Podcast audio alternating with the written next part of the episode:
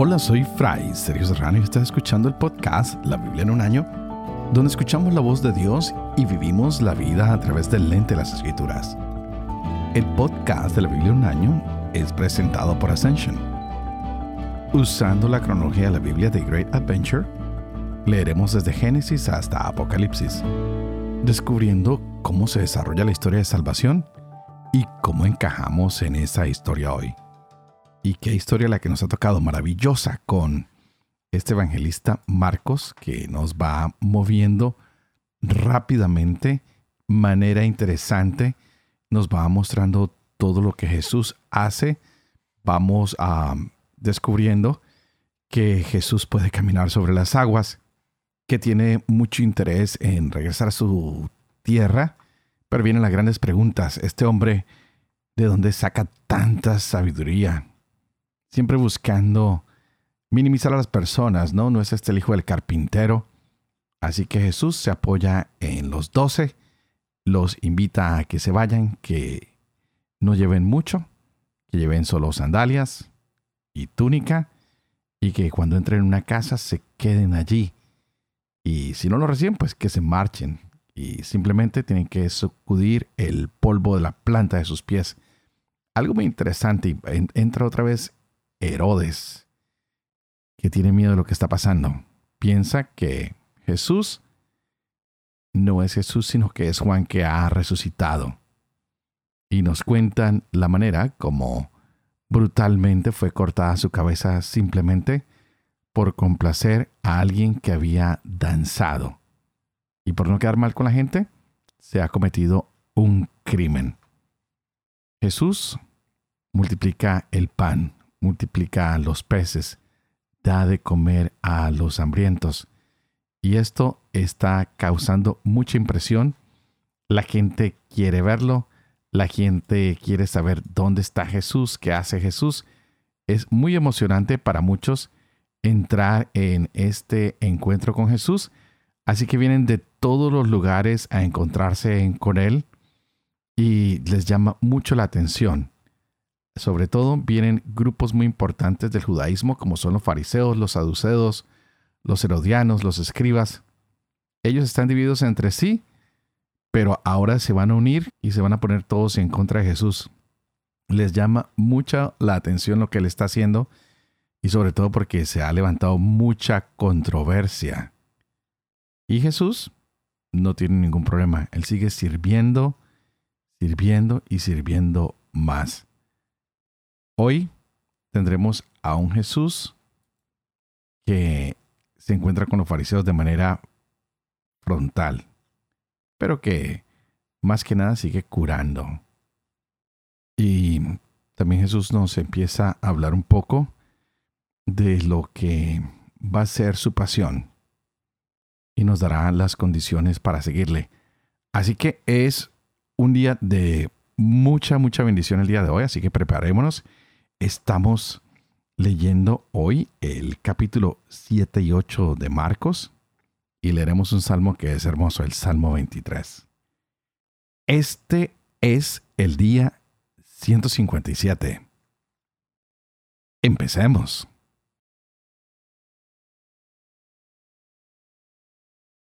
Marcos capítulo 7. Se reúnen junto a él fariseos, así como algunos escribas venidos de Jerusalén. Y al ver que algunos de sus discípulos comían con manos impuras, es decir, no lavadas, es que los fariseos y todos los judíos no comen sin haberse lavado las manos, hasta el codo, aferrados a la tradición de los antiguos, y al volver de la plaza, si no se bañan, no comen. Y hay otras muchas cosas que observan por tradición, como la purificación de copas, jarros y bandejas. Por ello los fariseos y los escribas le preguntan, ¿por qué tus discípulos no viven conforme a la tradición de los antepasados, sino que comen con manos impuras? Él les dijo, Bien profetizó Isaías de ustedes, hipócritas, según está escrito. Este pueblo me honra con los labios, pero su corazón está lejos de mí. En vano me rinden culto, ya que enseñan doctrinas que son preceptos humanos. Dejando el precepto de Dios, se aferran a la tradición de los hombres. Les decía también, qué bien violan el mandamiento de Dios para conservar su tradición. Porque Moisés dijo, honra a tu padre y a tu madre, y el que maldiga a su padre o a su madre, sea castigado con la muerte. Pero ustedes dicen, si uno dice a su padre o a su madre, lo que de mí podría recibir como ayuda, lo declaro corbán, es decir, ofrenda. Ya no le dejan hacer nada por su padre y por su madre, anulando así la palabra de Dios por su tradición que se han transmitido y hacen muchas cosas semejantes a estas. Llamó otra vez a la gente y les dijo, Escúchenme todos y entiendan. Nada hay fuera del hombre que, entrando en él, pueda contaminarlo. Sino lo que sale del hombre, eso es lo que contamina al hombre. Quien tenga oídos para oír, que oiga. Y cuando apartándose de la gente entró en casa, sus discípulos le preguntaban sobre la parábola. Él les dijo, ¿con que también ustedes están confundidos? ¿No comprenden que todo lo que de afuera entra en el hombre no puede contaminarlo? Pues no entra en su corazón, sino en el vientre y va a parar al excusado. Así declaraba puros todos los alimentos.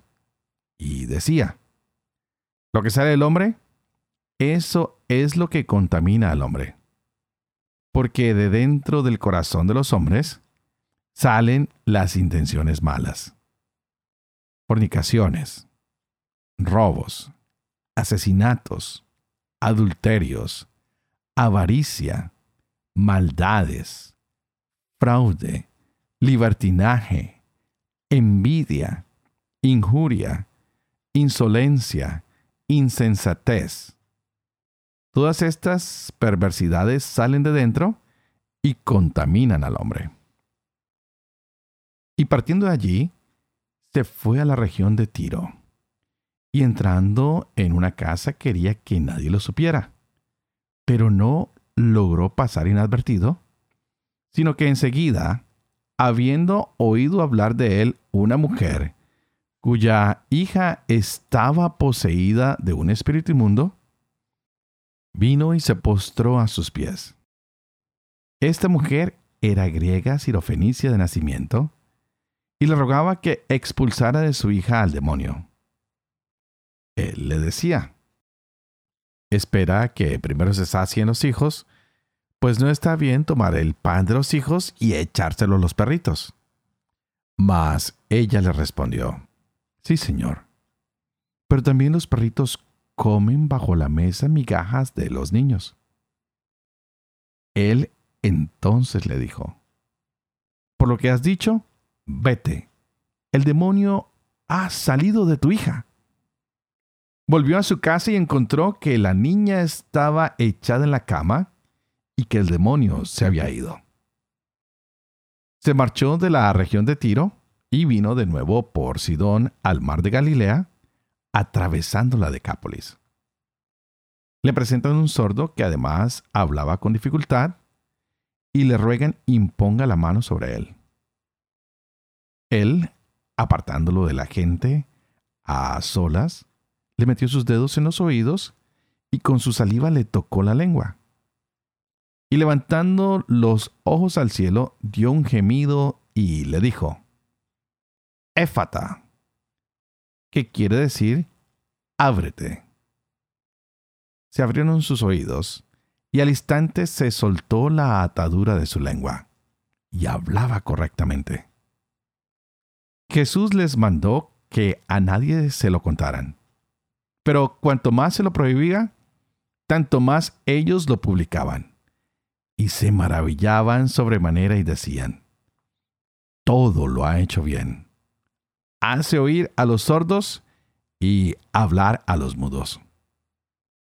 Por aquellos días, habiendo de nuevo mucha gente y no teniendo qué comer, llama Jesús a sus discípulos y les dice, Siento compasión de esta gente, porque hace ya tres días que permanecen conmigo y no tienen qué comer.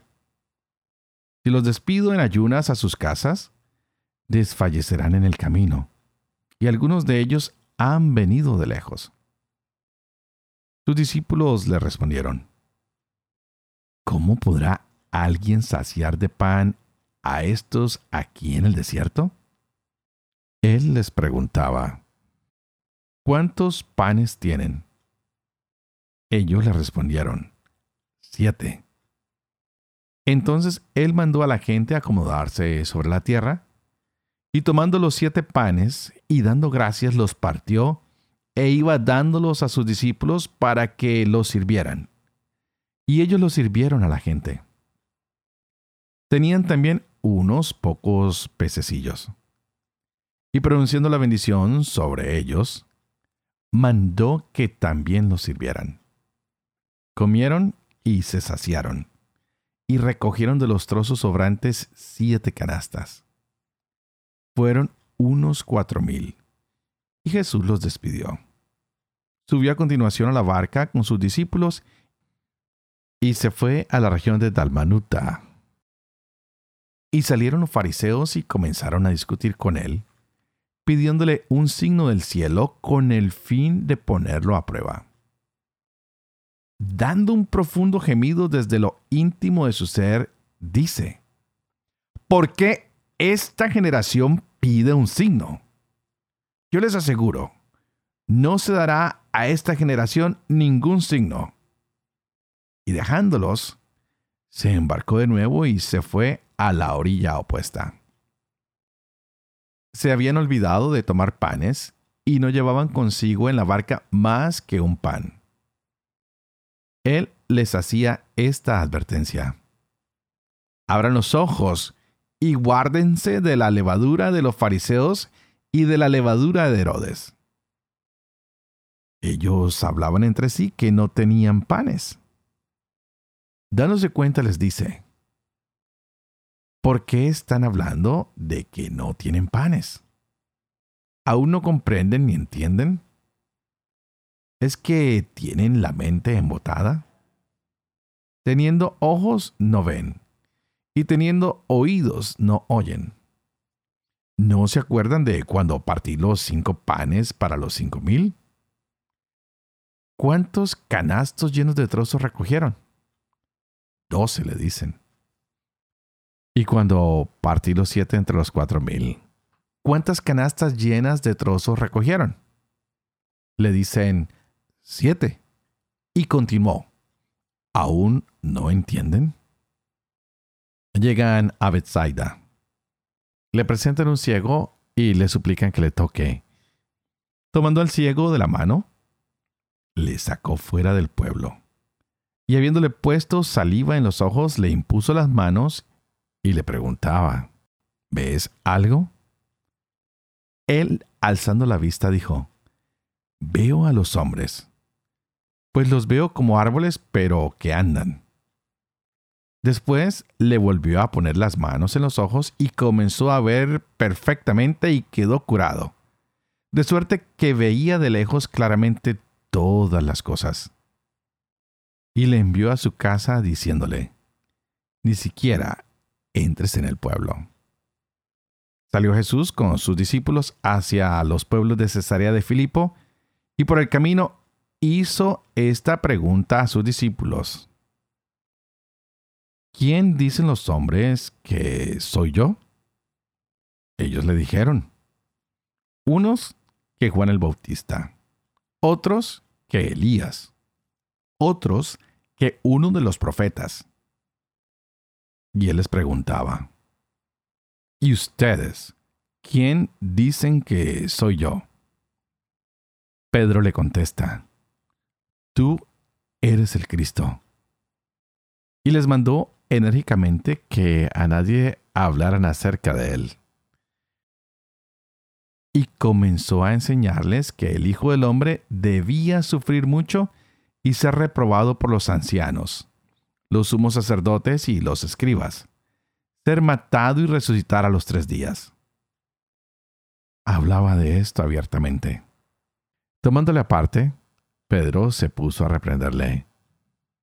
Pero él, volviéndose y mirando a sus discípulos, reprendió a Pedro diciéndole, Quítate de mi vista, Satanás, porque tus pensamientos no son los de Dios, sino los de los hombres.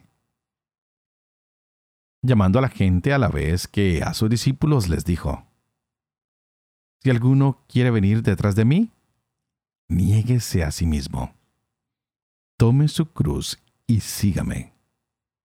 Porque quien quiere salvar su vida, la perderá. Pero quien pierda su vida por mí y por el Evangelio, la salvará. Pues, ¿de qué le sirve al hombre ganar el mundo entero si arruina su vida? Pues, ¿qué puede dar el hombre a cambio de su vida? Porque quien se avergüence de mí y de mis palabras en esta generación adúltera y pecadora, también el Hijo del Hombre se avergonzará de él cuando venga en la gloria de su Padre con los santos ángeles.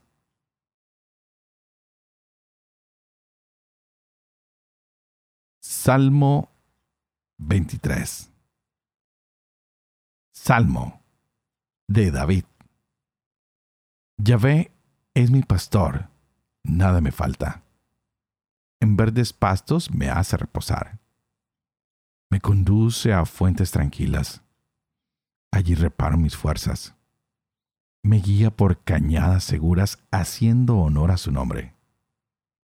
Aunque fuera por valle tenebroso, ningún mal temería, pues tú vienes conmigo. Tu vara y tu callado me sosiegan.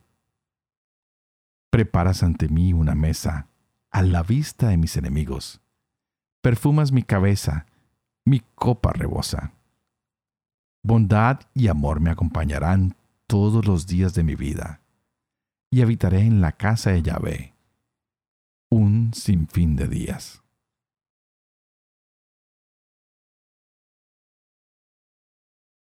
Padre de amor y misericordia Tú que haces elocuente la lengua de los niños, educa también la mía. E infunde en mis labios la gracia de tu bendición, Padre, Hijo y Espíritu Santo. Y a ti te invito para que pidas al Espíritu Santo que abra nuestra mente y nuestro corazón para que nos gocemos de esta hermosa palabra que el Señor nos ha regalado el día de hoy. Pues ya vemos, hay gente que está dividida entre sí, pero curiosamente ahora se unen para ir en contra de Jesús. Ya aquí en adelante seguimos viendo cómo Jesús va a tener que confrontar a estos grupos. Parece que algunas personas quieren dejar la religión como algo externo para poder esconder lo que hay en sus corazones. Los reta y les dice, ustedes prefieren dar una ofrenda que ayudar a sus padres. Uy, cuidado. No usen esas excusas. Y hoy también se nos repetía el milagro de la multiplicación de los panes y de los peces. Y ya ahora Jesús también hace advertencias. Tengan cuidado de la levadura de los fariseos y de la levadura de Herodes, pues ellos están más preocupados por las cosas del mundo. Están preocupados por cómo se ve todo, por el poder. Y el Señor dice, eso es una levadura, eso no sirve de nada. Así que les va a hacer preguntas muy claras. ¿Quién dice la gente que soy yo? ¿Y ustedes? ¿Quién dicen que soy yo? Y nos damos cuenta de la confesión de que Él es Cristo. Y de aquí empieza lo que llamaríamos la etapa de revelarse en la obra redentora de Jesús, ya se va a mostrar como lo que es aquel que ha venido a salvar. Y nos hemos dado cuenta que Jesús hace milagros, que se desplaza de manera rápida, activa, concisa, de un lugar a otro. En ese tiempo tal vez no teníamos ni carros, ni motos, ni aviones. ¿Cómo hacía Jesús para ir tan rápido de un lugar a otro? Bueno, los que hemos estado en Israel sabemos que es un país bastante pequeño, no es muy extenso. Así que caminando a un paso normal, uh, puede hacerse un buen viaje o cruzando el lago en el bote, pues es mucho, mucho más rápido. Y es como Jesús logra ir de un lugar a otro y se encuentra con tanta gente. Y hay gente que lo está esperando y nos dan números. Hoy nos decían que habían cuatro mil hombres con Jesús durante tres días. Y Jesús tiene que volver a multiplicar el pan porque sus discípulos no saben qué hacer. Se les acaba de olvidar que habían alimentado a cinco mil. Lo pasan por alto, están elevados, no han puesto atención y no se han dado cuenta que con Jesús se puede hacer cualquier milagro. Todos pueden quedar saciados. Hay que estar seguros de que Jesús transforma nuestras vidas y que con Él siempre hay de más. Es un amor generoso el que Él tiene para con nosotros. Es tanto que se recoge canastas llenas de comida después de que no había con qué alimentar a las personas. En el primer milagro que vimos, habían cinco mil personas y era un solo día. En el segundo milagro que se nos narraba el día de hoy, habían estado con él tres días y habían cuatro mil personas. ¡Wow! Esto es bastante impresionante. Dios se manifiesta grandemente a través de su Hijo. Y esto ocurre cerca de la Pascua. Y Jesús le dice a la gente, miren, recuéstense, no se preocupen. Estén ahí sentados, yo los voy a llenar. Y lo que más me llama la atención, y es algo que hemos olvidado, que siempre que Jesús va a alimentar a alguien, toma la comida, bendice, mira hacia el cielo y da gracias. ¿Estás tú dándole gracias y levantando tus ojos al cielo cada vez que te sientas frente a un plato de comida y sabes lo bendecido que eres? Sería bueno que no perdiéramos estas costumbres de bendecir nuestros alimentos, darle gracias a Dios por lo que Él nos da, porque su palabra multiplica, porque su palabra da vida, porque su palabra nos revela que es Dios.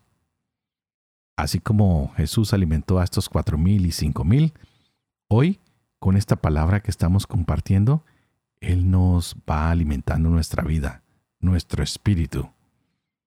Así que ábrete que hoy el Señor también puede estar obrando un milagro notable en tu vida.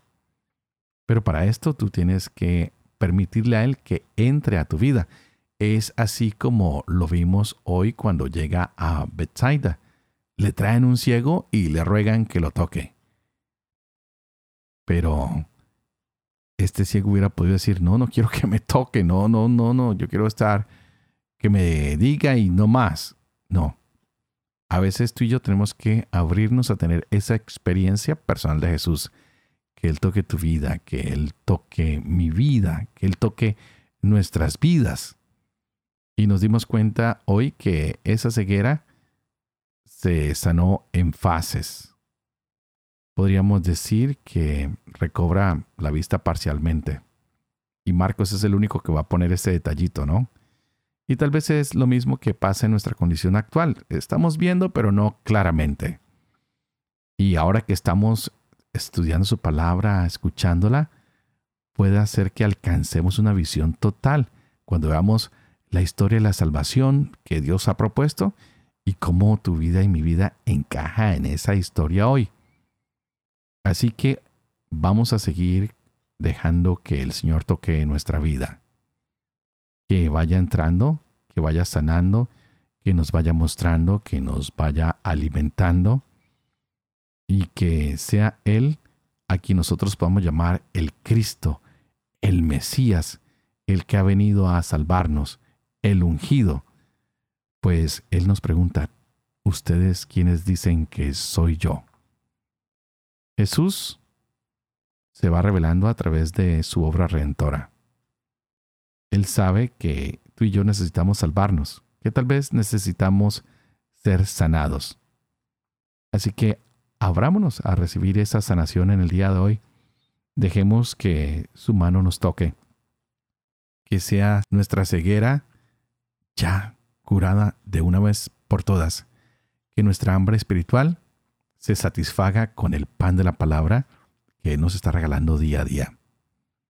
Y antes de despedirme, por favor no olviden orar por mí, para que sea fiel a este ministerio que se me ha confiado, para que pueda vivir con fe lo que leo, lo que comparto con ustedes, para que pueda enseñar siempre la verdad y para que pueda cumplir lo que he enseñado.